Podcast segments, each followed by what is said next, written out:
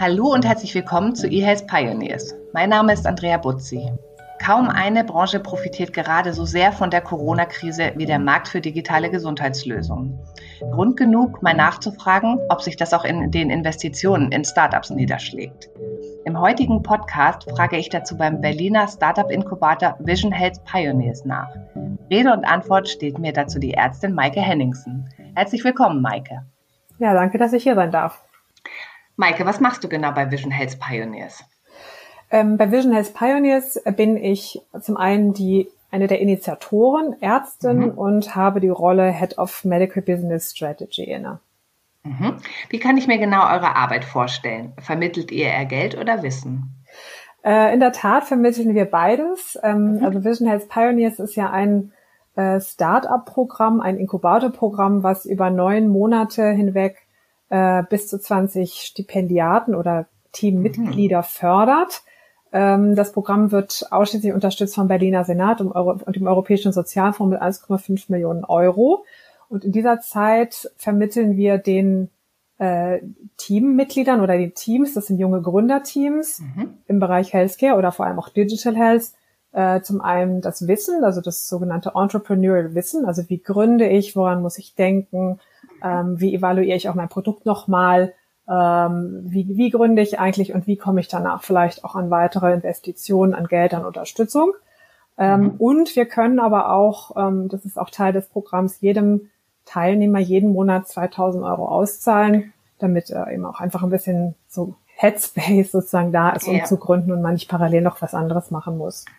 Wow. Ähm, du sagtest gerade, das ist ähm, staatlich finanziert. Ähm, was ist die Motivation dahinter? Also warum ähm, wird dafür auch so viel Geld ausgegeben von staatlicher Seite? Gibt es da irgendwie so einen so so ein Wunsch, auch digitale Medizin zu fördern? Ja, ich meine, Berlin ist ja auch so ein bisschen der, der Standort. Ich meine, klar, der Herr Spahn mhm. ist hier, das Health Innovation Hub vom BMG ist hier angesiedelt. Äh, es gab lange Zeit viele Gründerschmieden oder gibt es ja auch immer noch. Und Digital Health ist, glaube ich, für Berlin auch so ein, so ein bisschen so ein Steckenpferd-Thema, mhm. ähm, weshalb ich äh, auch glaube, also ich meine, da wird ja viel Potenzial auch äh, gesehen in Digital Health und Berlin empfindet sich ja selber auch so als Gründerhauptstadt. Ähm, und äh, ich, das ist, glaube ich, schon irgendwie die Stadt, Startups sind, glaube ich, der drittgrößte Arbeitgeber in der Stadt oder sowas. Und insofern oh. sieht Berlin natürlich da auch wirtschaftliche ähm, Vorteile, langfristig sich als Standort auch aufzustellen und, und einfach auch in die Zukunft zu schauen. Mhm. Du hattest mir ja bei unserem Vorgespräch gesagt, ähm, dass wir in Deutschland noch zu wenig in Sachen digitale Medizin machen und dass du auch so ein bisschen das Gefühl hast, dass die Ärzte da auch noch mal anders abgeholt werden müssen, um diesen Brückenschlag in die neue digitale Welt auch ähm, möglichst schnell und nachhaltig zu vollziehen. Kannst du da noch mal ein bisschen drauf eingehen? Also das ist ja auch ein Ziel wahrscheinlich von Vision Health Pioneers. Ja, das ist ähm, absolut ein Ziel von Vision Health Pioneers. Wir haben auch ähm, die Teams, die sich bei uns bewerben. Da war auch die Voraussetzung, es sollte ein Arzt mit an Bord sein oder sagen wir ein mhm. Healthcare Expert. Das kann natürlich auch eine äh, eine Schwester sein oder ein Altenpfleger oder ein Physiotherapeut, aber es sollte eben jemand wirklich sein, der aus dem Bereich Healthcare kommt. Ähm, und ähm, das ist uns natürlich auch wichtig, dass wir jetzt versuchen, diese digitale Medizinideen, dass, dass die eben auch in den Markt implementierbar sind. Und das, denke ich, ist am einfachsten, wenn wirklich jemand aus dem sag ich mal, aus diesem Medizingeschäft auch im Team dabei ist, der auch mhm. dann sagen kann, guck mal hier, da können wir nochmal drauf schauen oder mit dem müssten wir nochmal sprechen, um dann vielleicht auch das mhm. Produkt entsprechend zu bauen. Ähm, und die zweite Frage zum, äh, was Deutschland und digitale Medizin angeht. Also ich schaue mir sehr viel an, was macht Google, Amazon, was machen aber auch große Player, mhm. zum Beispiel in China, Ping in Good Doctor ist auch ein, ein Unternehmen, was kaum einer kennt in der Digitalbranche. Also in Deutschland das habe ich auch noch kennt. nicht gehört. Äh, die sind, mal nachgucken. Ja, die sind sehr spannend. Die sind 2015 gegründet und haben schon fast eine Milliarde Funding bekommen ähm, haben wow. irgendwie 62 Millionen Chinesen unter Vertrag und bieten eben Telemedizin an, die auch AI unterstützt wird. Mhm. Und was ich empfinde oder was ich jetzt sehe, wenn wir mal über also in andere Länder reinschauen, auch wo auch vielleicht der Bedarf an medizinischer Versorgung ganz anders ist, wie Indien oder China oder auch Australien, wo wir eben nicht diese wirklich wunderbare engmaschige Versorgung haben, wie wir hier in Deutschland, auch so dieser ähm, Zugang, ne? da wird ja sowas wie Telemedizin auch extrem wichtig, wenn man tatsächlich auch nicht in einem, in einem Ort und in einer Region lebt, wo man einfach mal so zum Arzt gehen kann. Ne?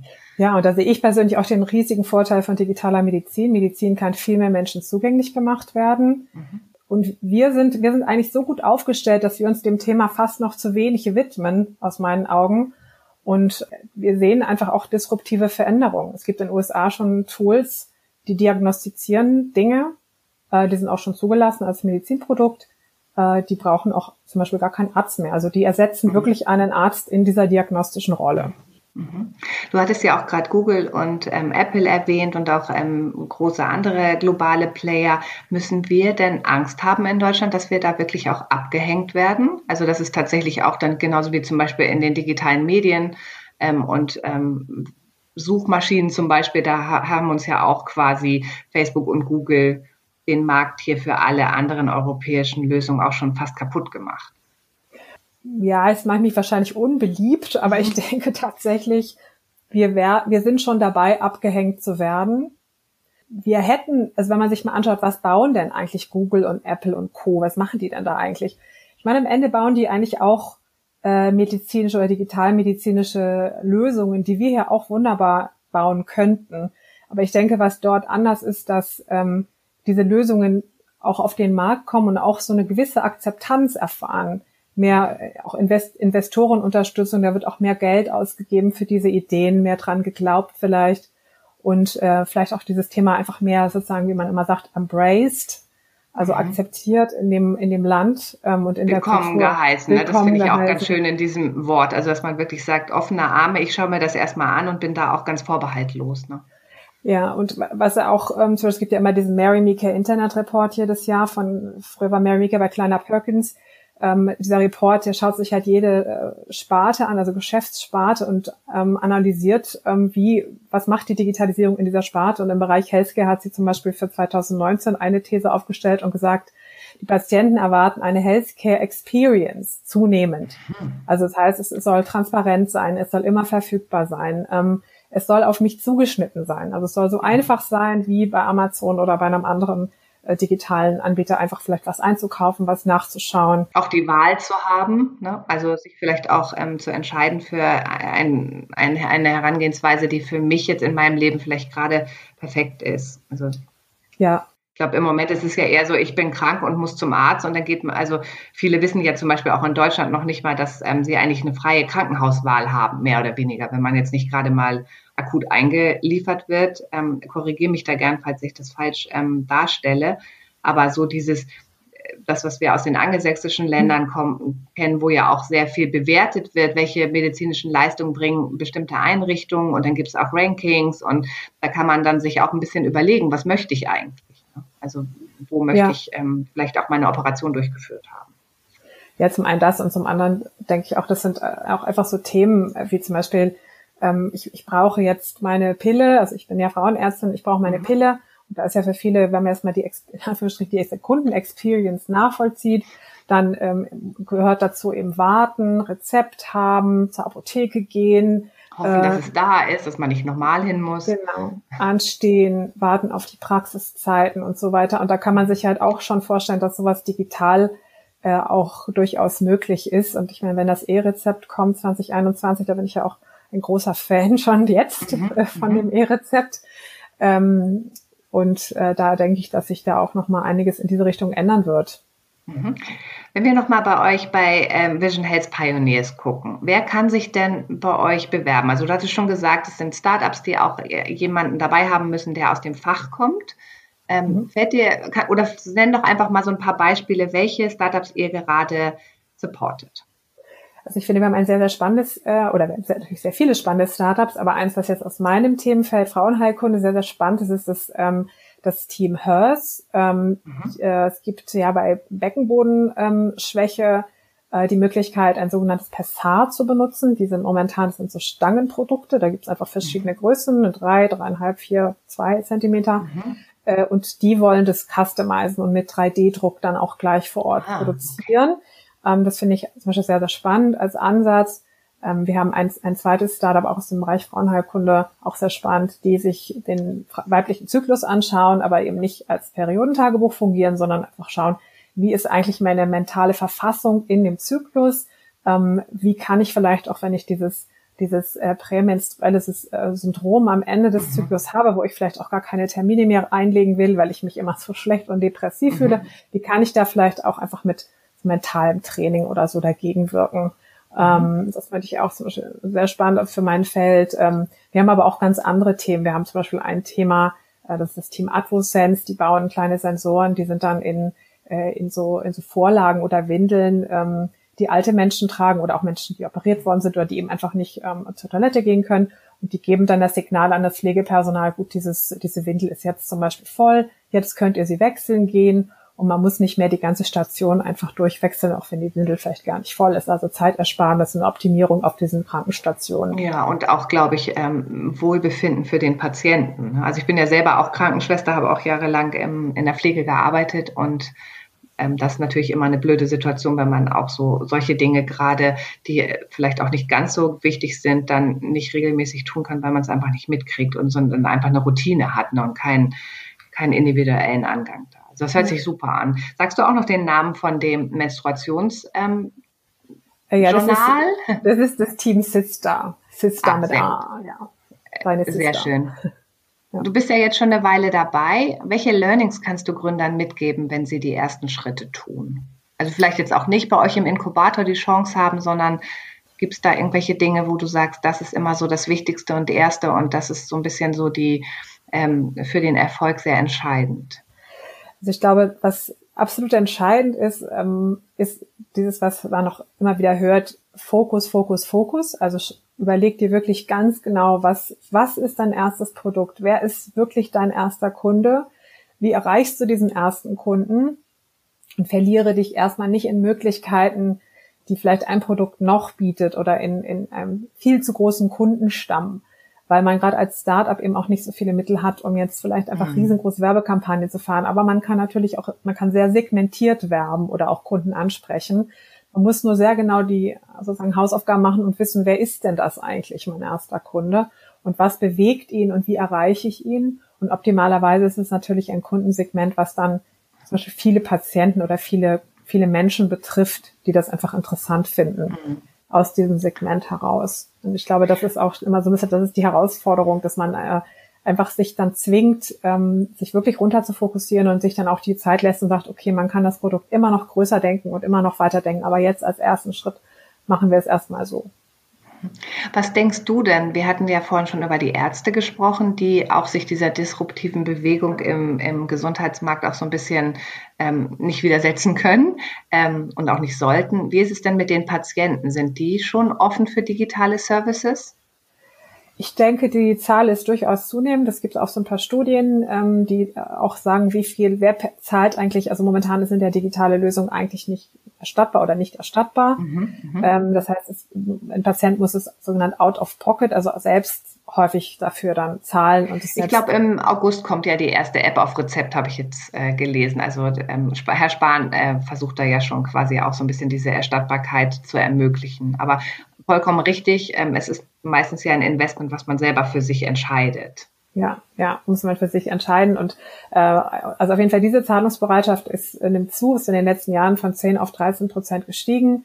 Da gibt's auch Befragungen dazu. Ähm, ich denke, dass, dass der Patient da vielleicht sogar noch offener dem gegenübersteht als vielleicht so mancher Kollege von mir, kann ich mir vorstellen. Mhm. Ja. Also vielleicht kommen wir da auch wieder zu diesem Thema Shopping Experience oder Customer Experience. Vielleicht holen die Apps Patienten auch anders ab dass man sagt, Mensch, das ist, trifft mich und mein Problem, mhm. ähm, was vielleicht in der klassischen Medizin und in der Regelversorgung gar nicht so adressiert wird in dem Moment. Wie bewertest du denn die Marke und die Experience, hast du jetzt ja häufiger genannt? Also wie wichtig ist es denn für ein ähm, Produkt, äh, also ein Gesundheitsprodukt, ähm, auch eine richtig coole Marke zu sein? Also das ist ja eigentlich eine ganz neue Herangehensweise auch im Gesundheitswesen, dass man wirklich heraussticht äh, und irgendwie auch so ein bisschen so ein, so ein Feeling und so eine Experience mitliefert.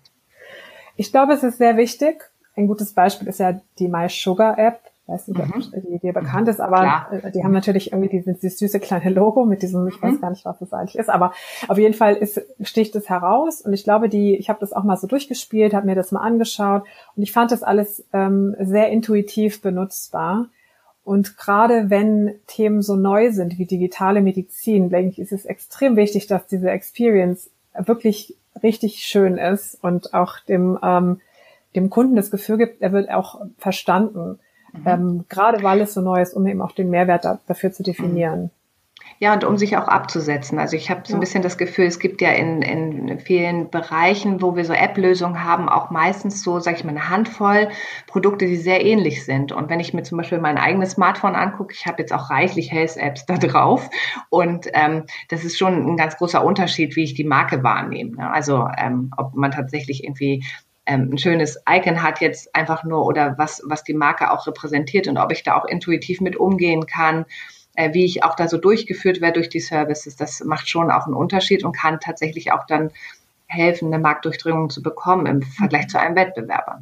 Ja, das glaube ich auch. Also das, ähm, das ist auch, deswegen denke ich auch, haben die Startups große Chancen, ähm, vielleicht auch im Vergleich zu Apps, die vielleicht von großen, also ganz großen Konkurrenten mhm. gebaut mhm. werden, weil Startups manchmal doch näher noch am Kunden sind und einfach ähm, mehr spielen können, in Anführungsstrichen. Mhm ähm, die müssen noch nicht so vielen Voraussetzungen und Regeln folgen. Und ich glaube, das kann auch ein, ein ganz, ganz großer Vorteil eines Startups sein. Mhm. Ja. Ich habe äh, leider festgestellt, dass in meiner ganzen Podcast-Reihe du, glaube ich, die zweite Frau bist von, von, oh. von mindestens 15, wenn nicht noch mehr Podcasts, die ich inzwischen schon geführt habe. Und ich habe das gar nicht mit Absicht gemacht. Ich bin ja auch weibliche Unternehmerin und ähm, also man denkt da ja auch gar nicht so richtig drüber nach. Aber das hat mich jetzt tatsächlich zu der Frage gebracht, warum gibt es so wenig weibliche Gründerinnen und ist das vielleicht in der Gesundheitsbranche ein bisschen anders? Wie siehst du das? Ja, also ja, das ist, also ich persönlich finde Gründen ja unglaublich schön. Und ich bin jetzt auch leider, ich, oder ich lebe in dieser Blase, dass ich immer gar, gar nicht glauben kann, dass es, glaube ich, nur fünf Prozent aller Deutschen erstrebenswert finden, selbst zu gründen. Also die mhm. Zahl wäre erstaunlich klein, also definitiv unter zehn Prozent. Wie viele Frauen dabei sind, das weiß ich gar nicht. Also ich weiß, dass Frauen insgesamt nicht so gerne Technologie gründen. Ähm, das bezieht sich jetzt natürlich auch auf ähm, Software, auch Technologie. Mhm. Ich, ich meine, wahrscheinlich sind das dann nochmal zehn Prozent oder so von diesen so ohnehin schon wenigen Prozente, die es überhaupt tun. Und im Healthcare-Bereich ist es ähm, ist es auch so. Was was spannend mhm. ist, ist finde ich so allgemein das Thema Femtech. Ähm, ja. Das kommt ja jetzt auch, ist ja auch, wird auch schon auch ein äh, großer Markt. Ein großer Markt und auch sehr, sehr interessant finde ich, dass Frauen für Frauen etwas bauen. Also das finde ich wahnsinnig inspirierend. Äh, und da tut sich ja doch durchaus einiges. Ähm, da wird auch, das sind natürlich dann auch Frauen die Gründer dann meistens. Mhm, mhm. Und ja auch sehr präsent in den Medien. Also man hat ja so ein paar Gesichter auch, ähm, die, wo man sagt, wow, die Frau steht jetzt wirklich auch für diesen gesellschaftlichen Wandel ein, nicht nur für ihr Produkt, sondern auch ähm, ähm, tatsächlich da etwas zu verändern, disruptiv zu sein in, in, in dem Bereich, in dem sie ihr Produkt anbietet. Ja, und das Empowerment spielt natürlich auch eine sehr große mhm. Rolle in dem Feld und das mhm. finde ich auch natürlich spannend. Und ich kann dazu auch sagen, weibliche Gründerinnen haben es auch leichter bei den Medien. Ja, ach ja, gut. gut zu wissen.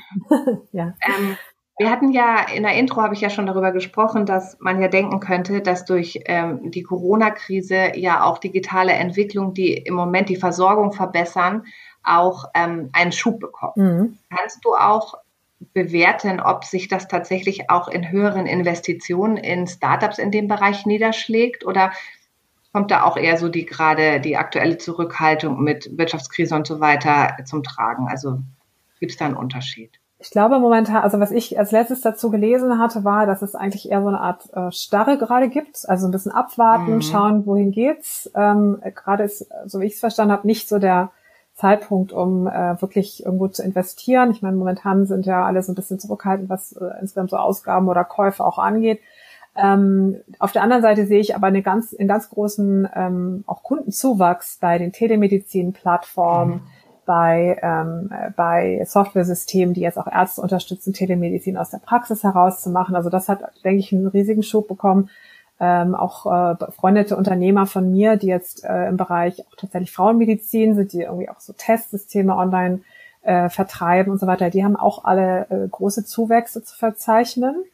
Und ähm, ich hoffe und sehe da auch eine große Chance eigentlich durch Corona, dass jetzt äh, so ein bisschen die Brücken geschlagen werden und einfach auch, äh, dass der Nutz, also die Nutzung von diesen Tools irgendwie äh, selbstverständlicher wird und vielleicht auch einfach so ein bisschen da diese Hemmschwellen abgebaut werden ja. und ähm, dass wir da mehr sehen. Und hoffentlich nach Corona eben tatsächlich auch die Convenience und äh, dieses Nutzererlebnis so toll war, dass man auch sagt, ich möchte jetzt da nicht mehr darauf verzichten. Ich könnte jetzt zwar wieder auch an die Praxis gehen zu meinem Arzt, das mache ich auch hin und wieder sehr gern, aber für zum Beispiel eine Konsultation was Akutes oder ich muss mich eigentlich irgendwie nur krank schreiben lassen oder ich möchte etwas abklären, ähm, kann ich mir vorstellen, dass viele Patienten auch sagen, hey, denn warum bietest du eigentlich keine Videosprechstunde an? Also es wird dann auch so ein Sog erzeugt, hoffentlich. Ja, ich hoffe auch, dass jetzt so, so einige Regeln sind ja gefallen, zum Beispiel, dass mhm. man die Arbeitsunfähigkeitsbescheinigung telefonisch bekommt.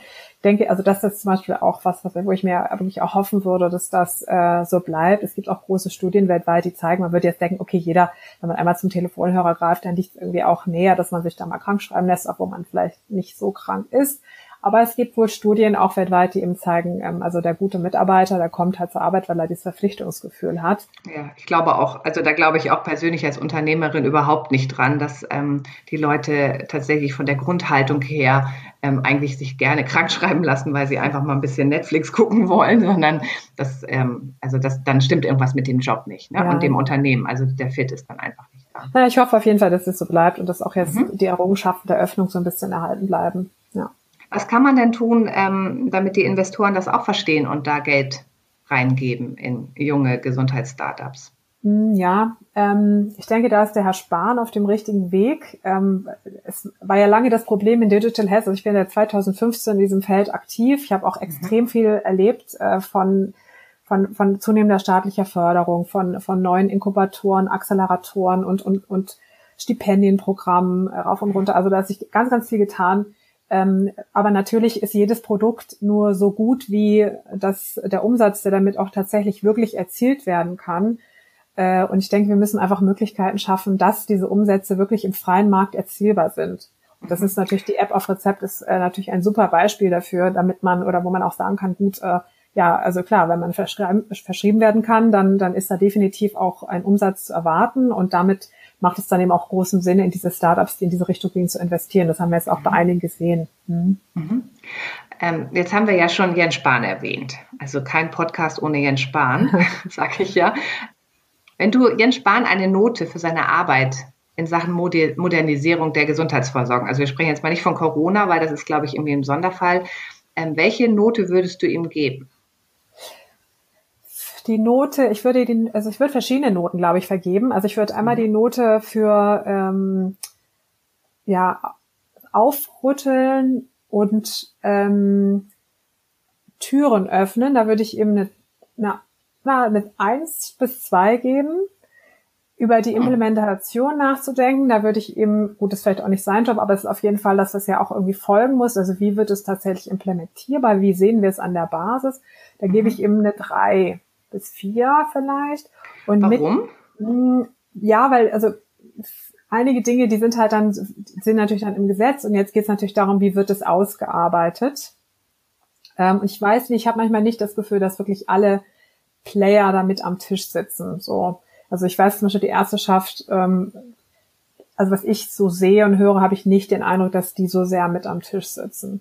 Ich glaube, das muss auch erst gelernt werden. Also ich habe ja auch das Gefühl, dass jetzt ähm, in der Corona-Krise es jetzt plötzlich doch auch so, so sektorübergreifenden Diskurs gibt und da plötzlich auch Experten noch mit reingenommen werden in die, in die Beratung, was dann auch tatsächlich ähm, ungewöhnlich ist. Also wo man denkt, jetzt ist da wirklich auch mal eine interessante Sichtweise in die Dinge gekommen. Und soweit ich weiß, ist ja das DVG jetzt auch nochmal mit den Spezifikationen ähm, wie man diesen Zertifizierungsprozess durchläuft, auch sehr stark beraten, also äh, mit Beratung von Startups und Leuten aus der Praxis nochmal konkretisiert worden. Da mhm. waren ja alle recht glücklich drüber. Oder ähm, bin ich da falsch informiert?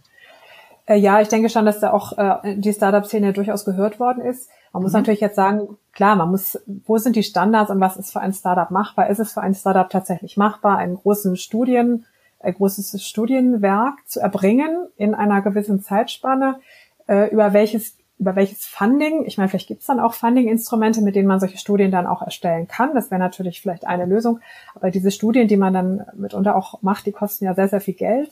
Mhm. Äh, und die sind natürlich unerlässlich, um dann letztendlich dieses, nach diesem einen Jahr, wenn man es dann geschafft hat, tatsächlich in die äh, durch die durch das B-Farm zu kommen und als DIGA klassifiziert, klassifiziert zu sein, diese Studien, die man dann ja zeigen muss, um einfach auch die äh, die Vorteilhaftigkeit dieses mhm. Produktes zu beweisen, die sind, die dauern ja meistens auch länger als ein Jahr, muss man ja sagen. Und man braucht dann natürlich auch eine repräsentative Masse an Nutzern. Also da ist ja. ja auch manchmal schwierig, also tatsächlich das in, ähm, dann so ähm, nachweisen zu können, wenn man tatsächlich ein Produkt hat, was jetzt noch gar nicht so eine große Nutzerschaft hat. Ja, das kommt sicherlich auch noch dazu, ja. Ja, und man muss natürlich auch erstmal die finden, die diese Studie überhaupt machen können. Also. Mhm. Ich habe gehört, dass ja dieser ganze Zertifizierungsprozess, also jetzt bleiben wir mal bei App auf Rezept, tatsächlich ja auch einfach strukturell relativ schwierig ist, weil es auch gar nicht so die ähm, Ressourcen dafür gibt. Also von offizieller Stelle auch. Ähm, ist das auch ein Problem, was ihr bei euch bei Vision Health Pioneers habt, wo ihr sagt, Mensch, ich möchte eigentlich auch, dass einige meiner, meiner Start-up-Zöglinge ähm, oder Babys, das wäre irgendwie diese neun Monate Programm, da könnte man ja wirklich ja. irgendwie von, von irgendwie, also gave birth irgendwie ausgehen. Ich möchte die eigentlich auch, dass, also ich möchte, dass die auch in das DIGA-Verzeichnis kommen. Ähm, habt ihr da auch Erfahrungen schon gemacht? Also wir hatten natürlich die DIGA und wie werde ich eine DIGA, das ist bei uns relativ mhm. früh thematisiert worden. Ähm, wir hatten da auch äh, ähm, Referenten aus dem HIH, die uns das auch sehr schön und detailliert ähm, erläutert haben. Wir sind natürlich, wir sind sehr frühphasig. Also dieses Programm ist eben wirklich aus, also für sehr frühphasige Startups gedacht, die äh, auch noch kein substanzielles Investment erhalten haben, zum Beispiel, die auch noch keine Umsätze erwirtschaftet haben. Das heißt, ähm, dieser Schritt, erstmal ein Produkt zu entwickeln, ähm, mit dem man überhaupt Studien machen kann oder überhaupt erstmal rauszufinden, wo ist eigentlich unser Medical Need, den wir bedienen, da sind wir eben noch mitten dabei. Also wir sind noch nicht so weit wie jetzt vielleicht ähm, andere Apps, die schon wie zum Beispiel M-Sense oder so, diese mhm. Migräne-App aus Berlin, äh, die, die schon viele Jahre auch parallel immer Studien, also Studien begleitend gemacht haben. Für die ist es natürlich jetzt ein relativ einfacher Schritt, also relativ einfach. Ähm, und wir sind aber natürlich noch ein bisschen früher davor. Ähm, mhm. Also ich kann es mir sehr gut vorstellen. Ich würd, würde mir auch wünschen, dass unsere Beratung auch dahin fruchtet, dass wir sagen, ja, wir, wir, wir gehen in Richtung DIGA, bei denen, bei denen es eben möglich ist.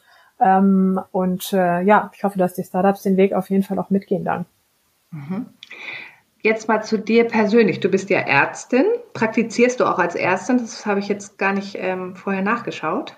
Äh, ja, ich bin, ähm, ich bin Teilzeit ärztliche Leitung in einem MVZ.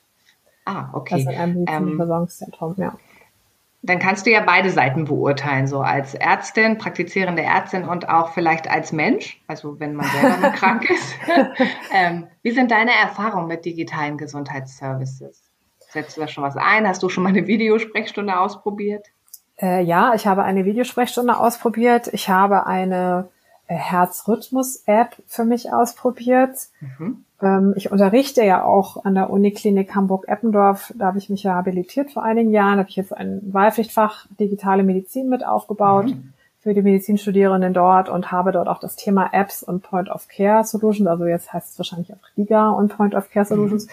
Äh, und da ist es faszinierend, ähm, finde ich. Ähm, ich benutze immer auch Apps in meinem Unterricht, lasse auch die Studierenden das einfach mal ausprobieren und dann machen wir so eine Feedbackrunde. Wie findet ihr das? Und äh, ist faszinierend, wenn man das benutzt, wie doch, äh, und man, also wie man da doch, doch irgendwie hängen bleibt. Also mhm. man macht es und dann findet man das doch eigentlich irgendwie immer ganz kurios und dann macht man es auch dann nochmal. Also das finde ich ganz spannend, aber man muss es einmal gemacht haben.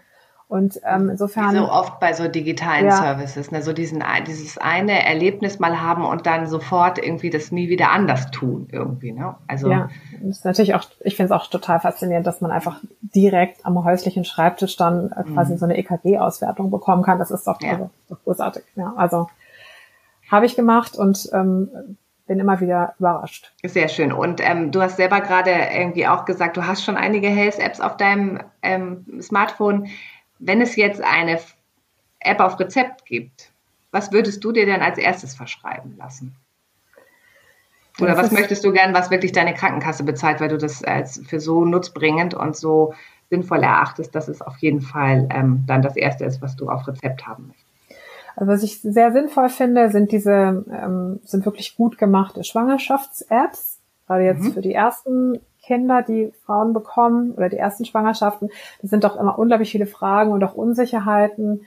Und selbst aus, also aus meiner eigenen Praxis würde ich mir wünschen, es gäbe diese Apps ähm, tatsächlich auch in vielen Sprachen. Gerade die Frauen in Deutschland, die vielleicht nicht so gut Deutsch sprechen oder kein Deutsch sprechen, mhm. äh, die sind häufig auch so ein bisschen alleingelassen. Also da wünsche, das fände ich toll, das würde ich auch machen. Ähm, was ich auch toll finde, das hat ähm, ein Freund von mir entwickelt an der Charité. Das ist eine App, da kann man Periodenschmerzen mit Akupressur behandeln. Also die App zeigt einem so die richtigen Punkte dafür. Das ist auch ähm, klinisch validiert. Es gibt Studien dazu, die das auch zeigen, dass es funktioniert. Das finde ich zum Beispiel auch ein sehr schönes mhm. Projekt, ähm, das Frauen mitzugeben jetzt äh, bei mir in der Praxis. Ähm, ja, was würde ich persönlich, was ich auch ich mag, ist M-Sense tatsächlich, diese Migräne-App. Mhm. Das ist ähm, ein spannendes Thema auch für eine App. Ähm, ja, so das fällt mir jetzt so ad hoc ein. Letzte Frage noch, ähm, zieht auch nochmal auf Ärzte und deinen auch klinischen Alltag.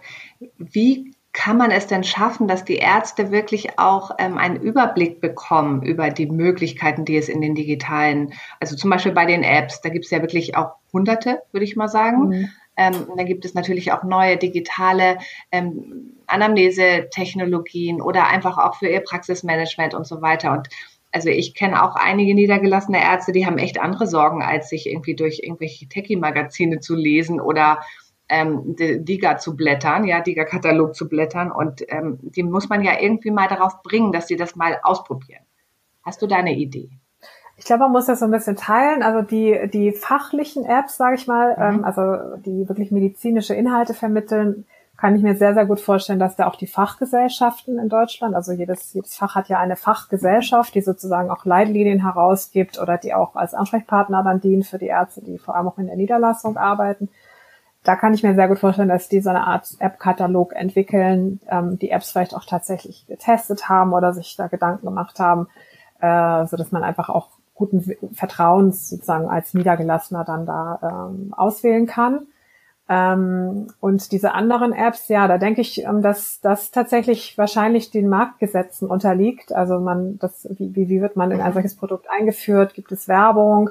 Ähm, also wie man halt so auch Produkte sonst äh, kauft mhm. und sich dafür oder dagegen entscheidet, in die Praxen gehen, zeigen. Ich glaube, da kommt man nicht so richtig drum herum. Ja, wir hatten schon mal in einem vorherigen Gespräch haben wir uns so vorgestellt, dass das so ähnlich wie im Pharmavertrieb äh, läuft, ja. ne? dass da wirklich jemand kommt und sagt, hier, guck mal, ich habe dir mal eine schöne äh, Auswahl an neuen Apps mitgebracht und lass uns die doch mal gemeinsam ausprobieren. Das klingt erstmal so komisch, aber ähm, solche Vertriebskanäle sind natürlich auch schon etabliert ähm, in der Information der Praxen, auch ähm, über neue Produkte. Ähm, äh, gibt es auch, also habe ich auch schon selber mhm. erlebt. Ähm, ah, okay. Ja, Vertreter von, ähm, von, dieser, von dieser großen Online-Terminvereinbarungsplattform mhm. und äh, ein Vertreter, der einem einen Telemedizin-Auftritt ermöglichen mhm. will, plus so eine Art Bewerbungspaket. Ja, und es, es macht auch tatsächlich ein ganz, ich fand es spannend, weil man dann auch mal so andere Fragen stellen kann und so. Das hat mir eigentlich ganz gut gefallen, muss ich sagen. Wow, super. Also da, da nehmen, würde ich sagen, nehmen wir doch mal mit, ähm, dass es äh, wichtig ist, aber auch bei digitalen Gesundheitsdienstleistungen versuchen, eine Marke zu sein und tatsächlich auch diese erste Experience, also sowohl bei Patienten als auch bei Ärzten so ansprechend wie möglich zu gestalten, damit man auch der Digitalisierung in der Gesundheit wirklich jetzt mal so einen Schub gibt. Also dass ähm, von beiden Seiten auch ähm, das so attraktiv äh, bewertet wird, dass dass wir auch schnell Entwicklungen bekommen, die uns auch da nützen, gesund zu bleiben oder vielleicht auch gar nicht krank zu werden. Das wäre ja ähm, wunderbar. Ja, das wäre wunderbar. Danke ich dir ganz herzlich, Maike, ähm, für das Gespräch. Und ähm, ich habe jetzt gelernt, Berlin ist der Place to be für Gründer im Gesundheitsbereich. Und vielleicht machen wir dann da ja auch noch eine kleine Dependance auf von The Medical Network. Mal sehen, sind wir näher dran. Super. Ich danke dir ganz herzlich für deine Zeit und weiterhin viel Erfolg. Und ich hoffe, dass wir von den Apps aus eurem Inkubator oder von den Anwendungen ähm, und Unternehmen, die ihr fördert, noch einiges hören werden. Ja, sehr gerne. Vielen Dank. So, jetzt drücke ich mal auf Stopp.